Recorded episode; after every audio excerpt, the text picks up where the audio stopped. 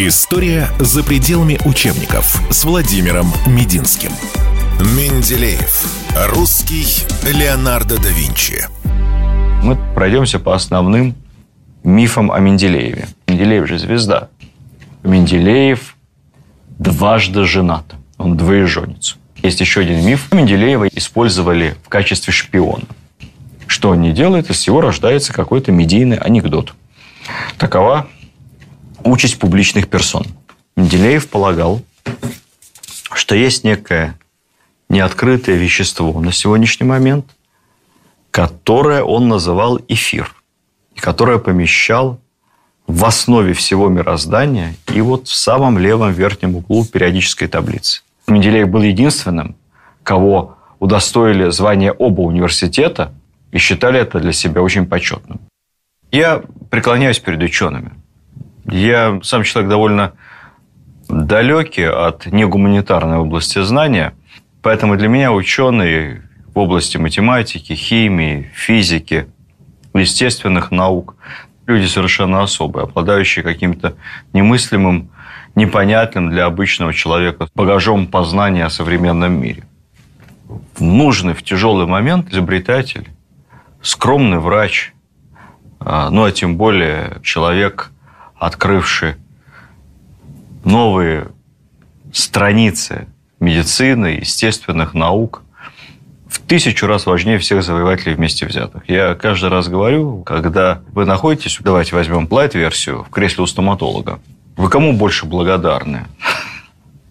Тому, кто изобрел анестезию или более современные безболезненные средства проведения операции, лекарства, антибиотики – или какому-нибудь великому полководцу, чьими памятники могут быть уставлены все площади и проспекты.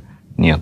Мы все-таки больше будем благодарны этому врачу, этому ученому, этому естествоиспытателю. Вот о таком человеке мы и поговорим сегодня. Тем более, что мы ведь считаем его выдающимся ученым-химиком, а на самом деле, и это первый сюрприз, лишь около 10% всех его работ посвящены химии, а 90% совершенно другим отраслям знания, о чем массовый зритель и не догадывается. А мы с вами после этой лекции будем хорошо знать. Так вот, наш герой сегодня Дмитрий Иванович Менделеев. Мы о нем все слышали. И в массовом сознании он, конечно, автор таблицы, которая у меня сейчас за спиной. Эта таблица в советской школе висела в каждом кабинете химии. Таблицы периодических элементов Менделеева – для увлекающихся историческими анекдотами он известен еще и как отец русской водки, что, если говорить откровенно, не совсем правда. Точнее говоря, совсем неправда. Ну и самые продвинутые в числе их и читатели моей книги «Мифы о России» скажут еще, что Менделеев страстно увлекался изготовлением чемоданов и слыл большим чемоданных дел мастером. Ну, это, я каюсь, тоже миф, жертвой которого в свое время, много лет назад, во время подготовки этой книги, я стал. Ну вот, пожалуй, и все. На самом деле и периодической таблицы хватило бы для бессмертия, но масштаб личности Менделеева громаден, гораздо шире. Кроме химии, он писал книги по экономике, социологии, конструировал высокоточные приборы, разрабатывал таможенные тарифы, изучал воздухоплавание и сам летал на больших высотах на воздушных шарах исследовал спиритизм и магию, прославлял русскую метрологию, выступал экспертом на судебных процессах об отравлениях и подделке денег, а также называл себя волонтером нефтяного дела. Вот это его волонтерство, это его добровольчество заложило, собственно, основы нефтяной индустрии современной России. Разброс интересов, который сейчас, когда наука стала узкоспециализированной, вообще представить себе невозможно. Но и тогда для второй половины XIX века это было экстраординарно. Можно было бы сравнивать Менделеева, например, с Ломоносовым по ширине взглядов научных. Не будем вдаваться в чисто научные аспекты, я небольшой в химии специалист. Давайте поговорим о Менделееве как о человеке, как о муже, отце, семьянине, как о государственном деятеле, как о педагоге, как о патриоте, которого отличала широчайшая эрудиция и интерес к самым разным сторонам человеческой мысли – как обычно, давайте по порядку. Менделеев родился в 1834 году в Тобольске. Что такое 1834 год? Это Николай I, это порядок определенный после подавления восстания декабристов и всякого рода вольномыслия. Еще жив Пушкин. Ну, примерно Менделеев ровесник Льва Николаевича Толстого, для понимания. Далее, что такое Тобольск? Тобольск – это столица Сибири. Основан город давно, еще до Петра. При Петре I Тобольская Сибирская губерния простиралась ни много ни мало от Уральского хребта и до Тихого океана, включая в себя все те земли, которые были еще, по большому счету, недоизведаны. То есть это гигантская, она самая большая губерния, наверное, в истории на планете. Тобольск – столица. Это быстро растущий, богатый город. Через него лежит русский шелковый путь, который назывался тогда Сибирский тракт. По Сибирскому тракту шла вся торговля с Китаем, с Востоком в целом. Там находится казна, казенное хранилище разного рода дорогостоящих мехов. И вообще Тобольск – богатый город с особой архитектурой каменной, с Кремлем, очень красиво расположены. Но это город совершенно особых людей, вольных, сильных, авантюристичных. В замечательном романе писателя Иванова «Тобол» как раз те времена петровские описаны. К моменту рождения Менделеева уже прошло с той поры более ста лет. К этому моменту Тобольск немного стал более провинциальным, более простым. Торговля и вообще развитие Сибири сместилось на юг. И постепенно Тобольск превращается в обычный тихий провинциальный город. Дед Менделеева, священник. Кстати, мы его упоминали раньше в нашем курсе рассказов, только об истории XVIII века, когда рассказывали вам об Аракчееве. Дело в том, что дед Менделеева учил Алешу Аракчеева грамоте. История «Тесное место». Вот так все пересекается в ней. Отец Менделеева, фамилия его была, кстати, Соколов, тоже закончил Тверское духовное училище. И вот по окончании этого училища вместе со всеми братьями родными, которые тоже решили стать священниками, ему дали новую фамилию, фамилию Менделеев. На самом деле, оказывается, в русской церковной традиции того времени, если несколько братьев родных становились священниками, то отцовскую фамилию мог унаследовать только один из них, а остальные получали новые фамилии. Ну, вот такую новую фамилию получил и отец Менделеева. Другие братья его стали один Покровским, другой Тихомандрицким, а Иван Менделеевым, потому что, видимо, в Тверском училище он любил меняться чем-то там со своими сотоварищами, соучениками. Он любил мену делать. Вот он менялся, мену делал и стал Менделеевым. Ну, по крайней мере, такая была семейная легенда. Однако после окончания духовного училища передумал идти по церковной линии. Уж я не знаю, по той или причине, что в нем проснулись какие-то коммерческие меноделательные способности. Я думаю, что, скорее всего, по другой причине, потому что так бы он пошел по коммерческой части. А здесь он решил пойти по части филологической, образовательной, и поступает в Петербургский педагогический институт на филфак. По окончании института, став учителем, как тогда писали, философии, изящных искусств и политэкономии, всего вместе взятое, занимается педагогикой, преподаванием, но важно что? Почему я вам эту историю рассказываю так издалека? Потому что к моменту рождения сына его отец директор Тобольской гимназии. А Тобольская гимназия – самая лучшая гимназия в Сибири. Кроме гимназии, он был еще и директором всех училищ Тобольского округа. Так что в этом отношении можно сказать, что отец Менделеева – это примерно как отец Владимира Ильича Ленина, который был, соответственно, директором народных училищ в Симбирской губернии. Ну, к счастью, слава богу, сын Менделеева в отличие от сына Ульянова, пошел совсем другим путем. Мать Менделеева, звали ее Мария, она как раз из бизнеса. Она из купцов, при этом женщина образованная, самостоятельно вместе со своими братьями заочно прошла полный гимназический курс. После этого подхватила семейный бизнес. У них была какая-то небольшая стекольная фабрика в деревне. Так вот, этой фабрикой занималась Э, мама Менделеева в одиночку. Мертвое, разоренное предприятие в одиночку поставила, навела там порядок. Это была основа дохода их большой семьи, особенно после того, как отец заболел. И, к сожалению, довольно рано, Дима еще был Менделеев совсем мальчиком. Отец умер. В доме Менделеевых, директора Тобольской гимназии и мамы предпринимателя, как бы сейчас сказали, собиралось самое лучшее тобольское общество.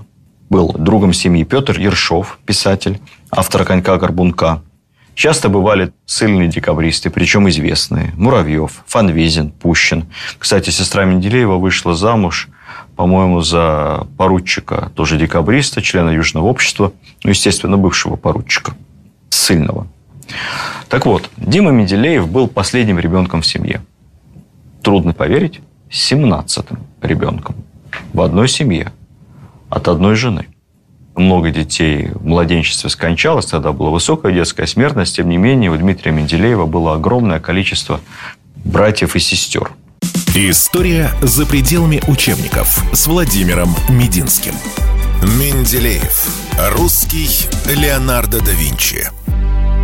Он был разносторонним мальчиком. В шахматы отлично играл, много читал, интересовался искусством, балетом, музыкой. Кстати сказать, все эти детские подростковые интересы потом проявятся. И поразительно, но Дмитрий Менделеев, будучи всемирно признанным светилом в области химии и многих других наук, будет принят в Российскую Академию Художеств как действительный член, потому что он будет писать замечательные критические статьи об искусстве, статьи очень популярные, и вообще будет у него много друзей, художников, соберет у себя дома неплохую коллекцию отечественной живописи. Но при этом Дмитрий оставался мальчишкой, причем мальчишка непоседливым. Учился он неровно, прогуливал, доставлял маме немало хлопот. Какие-то предметы у него отлетали вот так вот, а какие-то он терпеть не мог. Например, латынь и к иностранным языкам не испытывал никакой тяги. Закончилось это все тем, что однажды в гимназии оставили его на второй год. Можете себе представить. Менделеев был второгодником. Плюс постоянно дрался уже во взрослом возрасте он вспоминал как-то, говорит, вот, говорит, спину у меня ломит.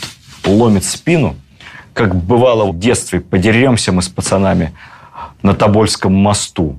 Вот такие же ощущения. Ну, кстати сказать, поразительно, у нас почему-то на Руси все время дерутся на мостах, еще со времен Новгородского веча. Я помню свое детство. Тоже местные мальчишки ходили на мост через небольшую речку на Украине. Река называлась Тясмин – и, соответственно, с теми, которые с заречья дрались там. Какая-то у нас генетическая тяга, разборкам на мостах. Это я так отвлекся. Менделеев, таким образом, школьник так себе. Но это ведь ни о чем не говорит. Мы ведь с вами знаем, что из двоечников и второгодников нередко вырастают великие ученые. Любимый пример – это Томас Альва Эдисон, которого постоянно отчисляли из школы. Но мы ведь не знаем, какого уровня там были школы на Диком Западе, в Дикой Америке той поры. Но у нас даже приличные школы и хорошие гимназии. Вот Циолковский. Один из самых, наверное, гениальных от природы людей, которых рождала вообще последние столетия наша Земля. По-моему, школу даже и не закончил. Эйнштейн, также бросил католическую школу, у него там были постоянные несогласия с учителями. Двоечником был Эйнштейн с плохими оценками по поведению. После гимназии собрала все накопления и повезла своего младшего сына в Москву, чтобы он поступил в Московский университет. Мама очень верила в Диму, интуитивно считала его ребенком одаренным. Но по правилам того времени просто так поехать и выбрать любой университет, как сейчас, было нельзя. Надо было поступать в тот университет, в учебном округе которого ты проживаешь. Соответственно, Тобольск относился к Казанскому учебному округу, и Менделеев должен был поступать в Казанский университет. Ну, по каким-то причинам. В Казанский он идти не хотел. Мама в итоге поехала в Петербург, при том, что надо было не просто, чтобы Дмитрий поступил в хороший институт, а самый лучший институт в Петербурге той поры был Петербургский педагогический институт. Но надо было еще устроить его на казенный счет – Потому что после смерти отца денег у семьи, огромной семьи Менделеевых, было совсем немного. Вот случайно она совершенно встретила друга своего отца где-то буквально в коридоре педагогического института. Оказалось, что этот друг, ну, просто один из директоров. Он мальчика посмотрел, взял. Ну и дальше Дима, поступив на казенный кошт, оказался совсем один в Петербурге. Мама его заболеет и умрет буквально через пару недель. Вскоре умрет и сестра его, которая вместе с матерью тоже приехала в Петербург. И вот балованный ребенок, всегда ведомый родителями, матерью, повзрослел, стал самостоятельным буквально за один день. Это очень сильно на него повлияло. Впоследствии Менделеев написал посвящение матери к своему первому научному труду «Исследование водных растворов по удельному весу». Я позволю себе процитировать. «Вашего последыша, 17-го из рожденных вами, вы подняли на ноги, вскормили своими трудами, ведя заводское дело. Вы научили любить природу с ее правдою, науку с ее истиной, а более всего труд со всеми его горестями и радостями. Вы заставили поучиться труду и видеть в нем одном только опору. Вы вывезли с этими внушениями и доверчиво отдали в науку. Приняв от вас так много, хоть малым вам память почитаю. Студент Менделеев безраздельно первенствовал по физике, химии, биологии, поражая своими знаниями профессоров. Однако в конце учебы известный тогда доктор поставил ему неожиданный диагноз – туберкулез. Диагноз на тот момент неизлечимый. Сказано было, этот молодой человек на ноги уже не встанет. Ну, чтобы как-то блокировать болезнь, Менделеев попросился на работу на юга, как бы сейчас сказали, и по распределению. А поскольку он закончил институт с золотой медалью, то он имел право на приоритетное государственное распределение. Он был сразу назначен старшим учителем в Крым, в Симферопольскую гимназию. Потом оттуда перевелся в Одессу, а вот там совершенно неожиданно выяснилось, что никакого туберкулеза у Менделеева нет. Причем его осмотрел сам знаменитый хирург Пирогов и сказал, «Эх-то, батенька, вы нас обоих еще переживете». Но имелся в виду и сам Пирогов, и тот доктор, который поставил неправильный диагноз. Потом была заграничная стажировка, потом возвращение в Петербург на преподавательскую работу – Потом проблема, свойственная всем молодым ученым и преподавателям. У Менделеева совершенно не было денег, и он должен был хвататься за любой приработок, чтобы хоть как-то заработать. Но вот в отличие от студентов советской поры, не разгружал вагоны, не работал на овощебазе, в отличие от современных студентов, не занимался мелким, ненужным бизнесом, не торговал брендовыми кроссовками и всякой ерундой в интернете. Менделеев хотел зарабатывать себе на жизнь своими знаниями. Поэтому он стал писать учебник по химии. А за этот учебник планировал получить Демидовскую премию. Первая премия была почти полторы тысячи рублей серебром. Это большая сумма, сопоставимая ну, где-то с годовым профессорским окладом. Писал, не разгибаясь. Три месяца. Что удивительно, получил все-таки эту Демидовскую премию. И стал таким образом на ноги. В общем, хороший пример для всех молодых преподавателей, молодых специалистов. Ну а затем, в 30 лет, он становится штатным доцентом кафедры химии Санкт-Петербургского университета. У него уже оклад 1200 рублей в год, примерно 100 рублей в месяц. Это хорошие деньги, это оклад старшего офицера в армии. Общем, тогда преподавателям платили университетским хорошо. К тому же он еще получает казенную квартиру в Петербурге. И это дает ему возможность отказаться от всяких подработок и вплотную – заняться наукой. И вот тогда он и занялся своей диссертацией, которая, собственно, и породила главный миф о Менделееве как изобретателе водки 40-градусного стандарта. Чтобы не углубляться в научные детали, мы пройдемся по основным мифам о Менделееве. Ну, прежде всего, начнем с мифа о периодической таблице. Якобы она ему приснилась. На самом деле Менделеев очень обижался, когда ему такое говорили. Один репортер беря у него интервью, упомянул эту байку, так Менделеев буквально распсиховался. Как это приснилось? Да я над ней лет 20 думал. А вы полагаете, сидел, сидел, спал, раз и готово. Нет, конечно. В реальности 17 февраля, исторический день, 17 февраля 1869 года, Менделееву 35 лет, он проснулся в отличном настроении, выпил по обыкновению стакан теплого молока вместо завтрака, умылся – и тут как бы неожиданно пошел мыслительный процесс. Он схватил первую подвернувшуюся под руку бумагу и записал на обороте, как он вспоминал, символы хлора и калия, которые имели близкий атомный вес. Потом стал писать символы других элементов, отыскивая среди них сходные по свойствам пары. Потом схватил все эти бумаги, закрылся в кабинете, достал из конторки пачку визиток своих и начал на обратной стороне писать символы элементов и главные химические свойства. Таким образом, у него получилась своеобразная игровая колода, как будто карты. И Менделеев, взяв эти химические карты, стал час за часом выкладывать у себя на столе из них какие-то пасьянсы. Вот так из этой необычной карточной колоды и нарисовалась картина будущей периодической системы. Он выходил из кабинета только перекусить. Просидев за столом целый день, в тот же вечер он переписал набело сложенный пасьянс табличный и отправил его в типографию. Еще через пару дней он напишет статью, которую передаст для публикации в журнале Русского химического общества, а также статью для доклада от его имени на заседании этого общества 6 марта. Это однодневное, казалось бы, ну, конечно, к которой он готовился всю предшествующую жизнь, однодневное изобретение фактически совершило переворот в науке. Впервые получилось систематизировать хаос. Многие над этим думали, но никто не решался так неожиданно и ярко, так амбициозно подойти к решению этой задачи. Честно говоря, приоритет создания и сейчас иногда оспаривается со ссылкой на работу немецкого химика Майера. Правда, на год позже Майер писал некое подобие.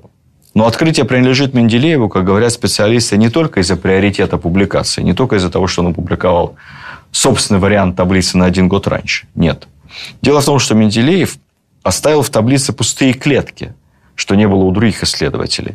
И он объяснил, предсказал, по сути – что эти элементы еще не открыты. Однако он описал их будущие свойства, называя их эко-бор, эко-алюминий, эко-кремний. Эко на санскрипте означает одно и то же, то есть похожий элемент.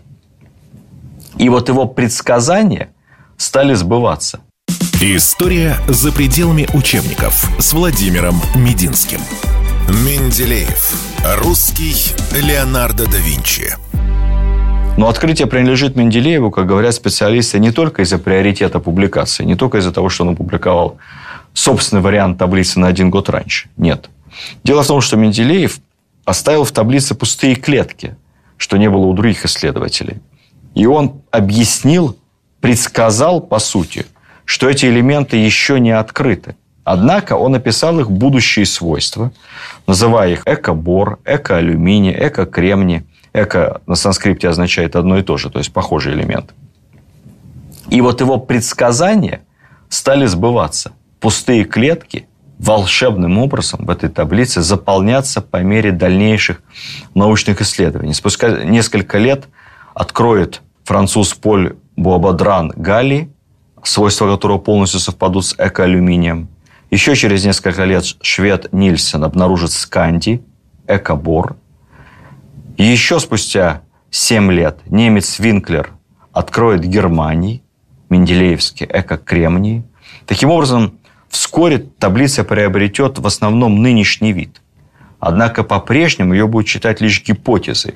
Менделеев, систематизировав все элементы природные, по сути, сделал предсказание будущего. Он опередил свое время. На тот момент еще невозможно было доказать, на чем базируется данная таблица, данная система, потому что не была построена модель атома. Менделеев эмпирическим, опытным, правительским путем сделал совершенно невероятное мировое открытие. На Западе систему Менделеева называют периодическая таблица, при этом очень часто в университетах имя Менделеева просто не упоминают не любят, что первенство этому глобальному открытию принадлежит не европейским ученым, а русским. Миф о европейской науке, понимаете, к сожалению, поддерживает миф о европейской исключительности, цивилизованности и решающей роли Европы в определении судеб человеческих. Это одна причина. Вторая причина. Наши великие ученые всегда не любили патентовать свои изобретения, потому что считали, что патент, вот это такая коммерциализация науки – это дело недостойное. Именно поэтому Попов впоследствии проиграет в патентном отношении свое изобретение Маркони, хотя, как мы знаем с вами прекрасно, Маркони вообще радио не изобретал, а запатентовал другое изобретение. Попов же ограничился публичным докладом. Но некоторые наши ученые полагая, что торгашеский дух вредит науке, и вообще нельзя знания продавать за деньги, особенно те знания, которые способствуют спасению человеческих жизней, вообще откажется от патента. Вот. Другой великий русский советский химик Зеленский откажется патентовать изобретенный им годы Первой мировой войны противогаз. Откажется принципиально из человеколюбивых гуманистических соображений, поскольку полагал, что его, задача его изобретения – это спасать человеческие жизни. Соответственно, модель описания противогаза будет разослана во все союзные России страны. Все начнут производить его без лицензионных прав и без отчисления. Вот таковы были в те времена настоящие ученые. А сегодня, когда авторское патентное право буквально э, намерто связывает любую научную инициативу, особенно на Западе, там, конечно, представить это не так просто. Ну, так либо иначе, повторюсь, во многих западных странах периодическая таблица элементов Менделеева так и висит в кабинетах безымянный. Миф номер два. Был ли Менделеев создателем водки? Ну, буду краток. Нет, не был. Водку пили давно, крепость ее всегда была разной, как получалось. Иногда ее пытались регламентировать. Например, в так называемом уставе о питейном сборе 1817 года вино, ну, то есть хлебное вино, водка, продаваемое из казенных магазинов, только из казенных, иная водка не регламентировалась, должно было быть крепостью не ниже 38 градусов. Впоследствии, уже во времена Менделеева, величина акциза, собираемого с продажи алкоголя, стала зависеть от крепости, от процентного содержания спирта. Поэтому из финансовых соображений крепость водки была определена как предпочтительно 40 градусов. Сам Менделеев, кстати сказать, водку никогда не пил. Он пил только сухое красное вино и говорил, кавычки открываются, «Вкус алкоголя я знаю лишь как химик. Настолько же, как вкусы всех остальных ядов». Алкоголь – это яд, как считал наш великий ученый. Дело в том, что как раз та докторская диссертация, за которую взялся доцент Менделеев, молодой ученый, как раз была посвящена изучению удельных весов спиртоводных растворов в зависимости от концентрации и температуры. И называлась, в сокращенном варианте, о соединении спирта с водой. Диссертация имела довольно практическое значение, потому что те научные выводы, которые делал Менделеев, имели значение для производства пороха и для высушивания пороха, и вообще для разного рода военных заказов. Но поскольку речь шла как бы формально соединение спирта с водой, а потом еще все это обросло всякого рода легендами, родился слух о том, что Менделеев как будто бы придумал этот 40% стандарт. Это никакого отношения к правде не имеет. Еще один миф, который я упомянул в начале, Менделеев – опытный изготовитель чемоданов. На самом деле, одним из хобби Менделеева было переплетное дело – Помните, я еще когда рассказывал о генерале Ермолове, у него тоже было такое же хобби переплетать книги, папки и рукописи. Ну, довольно распространенное в те времена. В XIX веке занятие для почтенных людей, любящих книги, работающих с бумагами. Так вот, Дмитрий Иванович довольно искусно изготавливал из картона и кожи папки, ящики для бумаг и рукописи. Никогда бы за подобными ящиками в Икею бы не пошел. Он бы сделал все сам. А материалы для переплета, то есть, собственно, картон, какие-то там заклепки металлические, кожу, естественно, кожзаменителя тогда не было. Это он все покупал в гостином дворе, в какой-то лавке, в какой-то галантерее.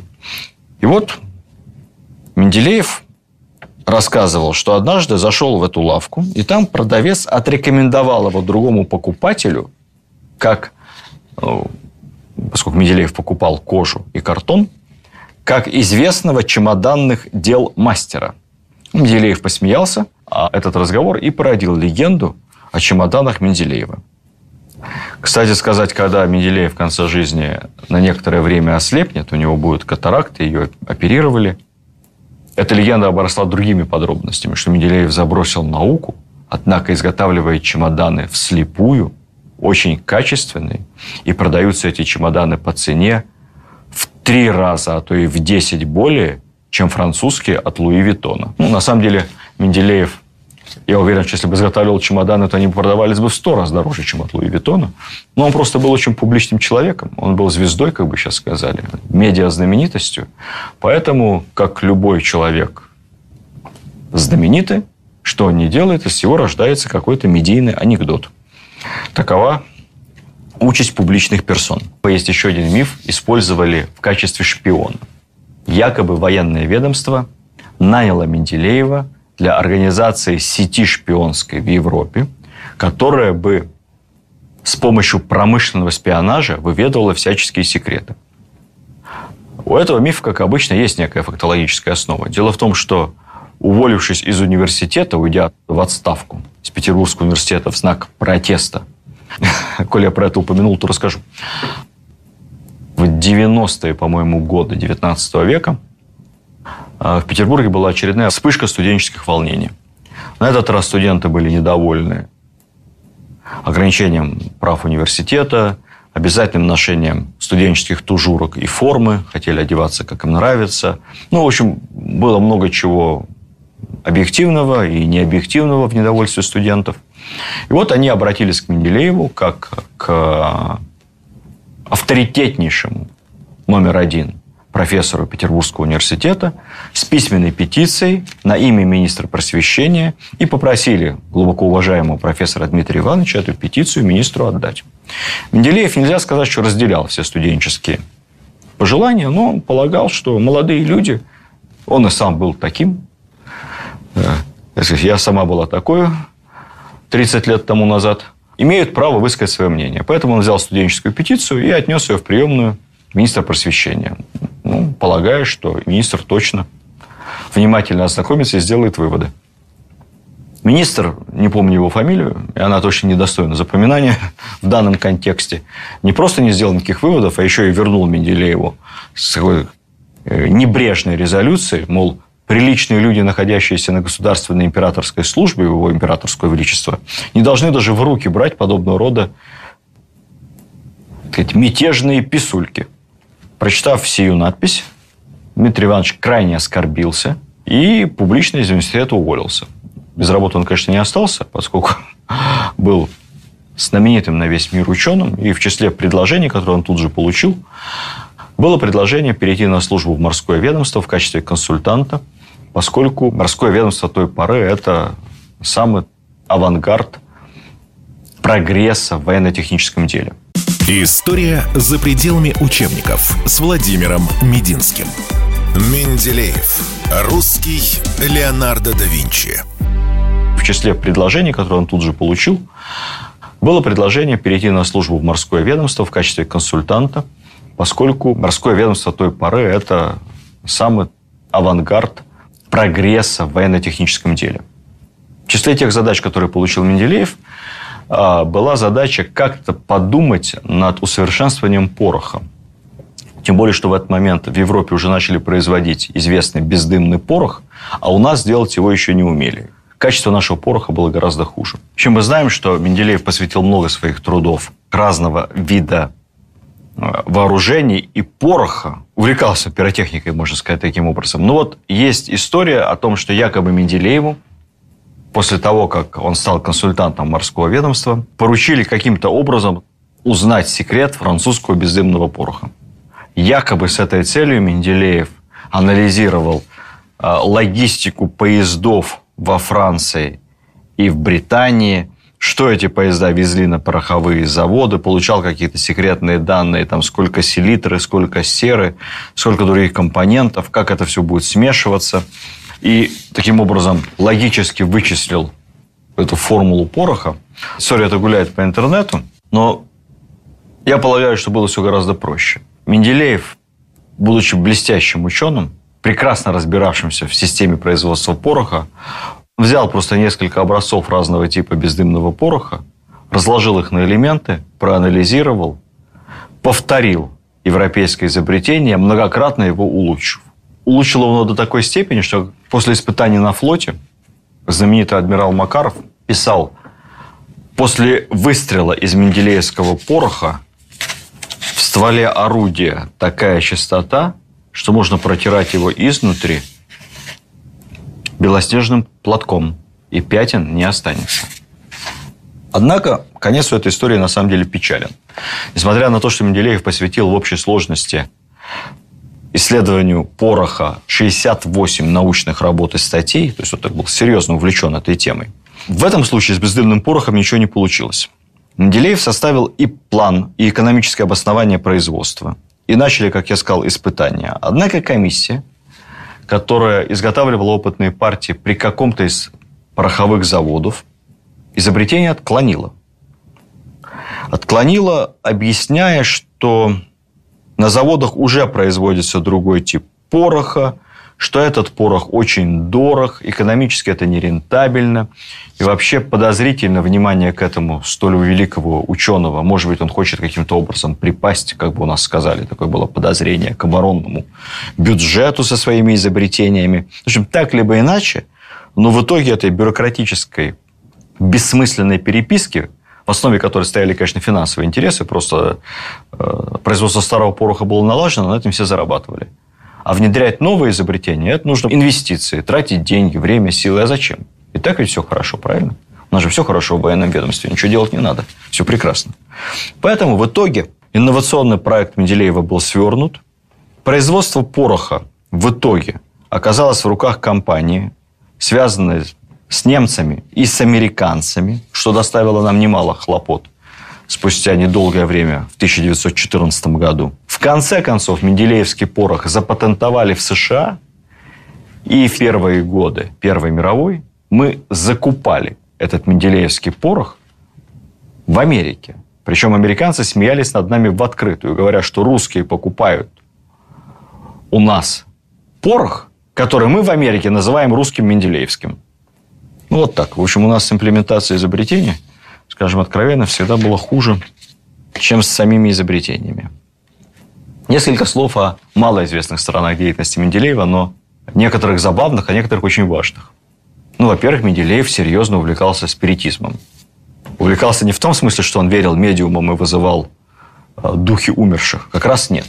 Он занимался разоблачением магов и разного рода медиумов. Тема эта была очень модная в России. Она так волнами у нас появлялась. В 18 веке, помните, был граф Калиостро. Кто смотрел «Формула любви», помнит, кто не смотрел, немедленно посмотрите этот гениальный фильм. Вторая волна увлечения спиритизмом – это как раз конец 19-го, начало 20 века. У нас все время на этапах общественной ломки мы ищем чего-то мистического рядом с собой.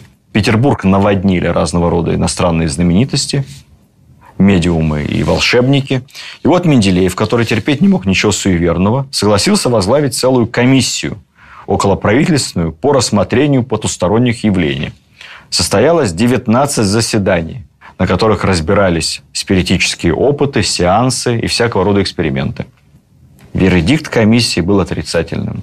Если этот обширный и наполненный научными требованиями документ упростить, то можно сказать так. Все медиумы – жулики. Подпись Менделеев. Следующее увлечение – воздухоплавание. Менделеев очень-очень вот как-то заболел небом.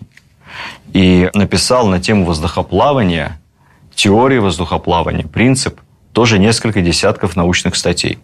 В конце концов, в 1887 году Менделеев, которому уже за 50, то есть не молодой человек совсем, но видимо, парень рисковый, без башни, как бы сейчас сказали, вызвался полететь на очень большую высоту на обычном любительском воздушном шаре. Поднялся он на высоту 3000 метров, причем в одиночку. Это вообще-то высота такая, вполне для самолетов. Официальная научная цель была исследование и наблюдение за солнечным затмением. Ну, я не знаю, как это насчет солнечного затмения. Честно говоря, мне просто кажется, что Менделеев... А не хватало ему адреналина в его научной жизни. Потому что лететь он должен был не один, а с профессиональным пилотом. Но поскольку пошел дождь, там намокла корзина или там, намокла сетка этого шара, точно сказать не могу. В общем, вдвоем они никак подняться не могли. А корзина маленькая. Менделеев высадил пилота и сказал, что он справится сам. И вот он поднялся на высоту в 3 километра, что-то там исследовал. Далее шар дал воздушную течь наверху, и Менделеев принципе, мог рухнуть на землю. Но каким-то образом он эту течь там законопатил, заклеил, починил. Длилось это довольно долго. То есть эксперимент был короткий, а в итоге Менделеев провел в воздухе много часов. Шар отнесло ветром на 100 с лишним километров. И в итоге где-то в районе Переслав-Залесского он осторожно опустился на землю, где его никто не ждал. Как вспоминается, вызвал небывалый фурор среди местных сбежавшихся крестьян. Представьте себе, из ниоткуда, с неба спускается на вас человек с большой седой бородой. В общем, если говорить серьезно, то Менделеев поддерживал своими исследованиями других теоретиков воздухоплавания, Можайского, Циолковского. Это была команда, которая закладывала основы будущего летательного дела, ракетостроения, самолетостроения, будущего исследования космоса в нашей стране. Но не только воздухоплавание и не только химия. Менделеев еще серьезно увлекался исследованием Арктики. Написал 40 научных трудов об арктическом мореплавании. Принял активнейшее участие в создании проекта первого ледокола. Это будущий ледокол «Ермак», дедушка русского ледокольного флота.